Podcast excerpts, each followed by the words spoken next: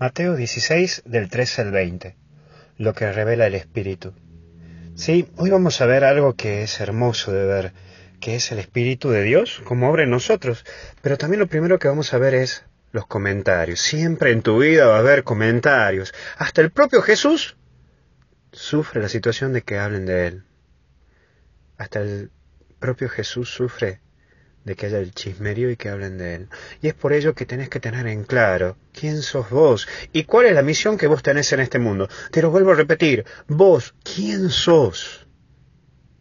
¿Y para qué estás acá? Porque si vos te dejas llevar por lo que la gente diga y te estás preocupando todos los días y todo el tiempo porque uno ha hablado de vos esto, porque el otro ha hablado de vos lo otro, es como esa persona que constantemente está fijándose en el Twitter si hablan o no hablan de él, o si lo han tildado o no lo han tildado, en fin, vos dejás que la gente diga lo que quiera. Pero si vos tenés en claro quién sos, eso no te va a afectar. Pero ahora si te dejas llevar por lo que la gente diga de vos, al final vivirás de comparaciones, esclavizado y siendo otra persona de lo cual no sos. Porque es muy fácil de que la gente te haga creer cosas de vos que vos no tenés. Por eso, trata de tener en claro quién sos y para qué estás en este mundo. No vivís aquí para agradar a todo el mundo. Si Messi, que es el mejor jugador del fútbol del mundo, bueno, junto con Ronaldo, en fin, hay gente que no lo quiere, lo critica y hablan de él. Si del propio Jesús, que hace dos mil años vino por aquí y todavía algunos lo siguen criticando, imagínate de vos y de mí. ¿No van a criticar por qué hacemos y por lo que no hacemos. Así que trata de tener en claro quién sos y para qué estás en este mundo. Si vos tenés en claro eso, vamos adelante, porque si no, los comentarios te van a marear. Y espero que estos comentarios no te estén mareando, porque es muy fácil de que te marees por lo que la gente diga de vos. Y efectivamente te hiere, te duele, te afecta. Sí, te va a afectar, lo entiendo, sos humano, somos humanos. A mí también me afecta un montón. Vos crees que por el tema de los audios no hay gente que no me haya criticado, pero por supuesto. Pero ¿sabes cómo me compensa cuando me entero de gente que le hace tanto bien, no porque hable el Padre Luis, sino porque van a buscar a Jesús? Pero métele pata nomás, a seguir adelante. Pero eso sí, hay que tener en claro lo que uno es. Y paso al segundo punto, Pedro. Refiere quien habla desde el espíritu.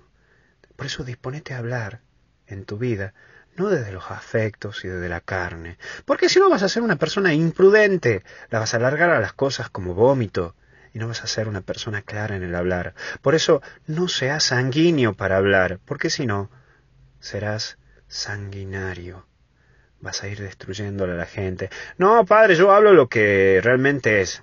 Cuidado, Cuidado, porque cuando muchas veces te sulfuras y te salís como leche ardida, y obviamente que terminás lastimando, hiriendo, golpeando. Entonces, si vos ya te sabes que sos calentón, que sos una persona complicadita, cuando te enojas y largas barbaridades, prefiero que te encerres en el cuarto y después cuando estés más tranquilo, diga las cosas. Habla desde el espíritu. ¿Y qué significa hablar desde el espíritu? Esto es desde la oración, desde la prudencia, desde el silencio interior. Vos cuando hablas o te referís a alguna persona, ¿lo decís desde tus impulsos? ¿Desde ese momento de enojo o de esta situación que vivís? ¿O lo hablas después de haberlo rezado y meditado? Dicen que hay que contar hasta 10 cuando uno está enojado. Bueno, yo te diría que reces un poco antes de hablar de alguien. ¿Cuántas guerras evitarían si fuera todo esto así? Por último digo, no digas nada aún.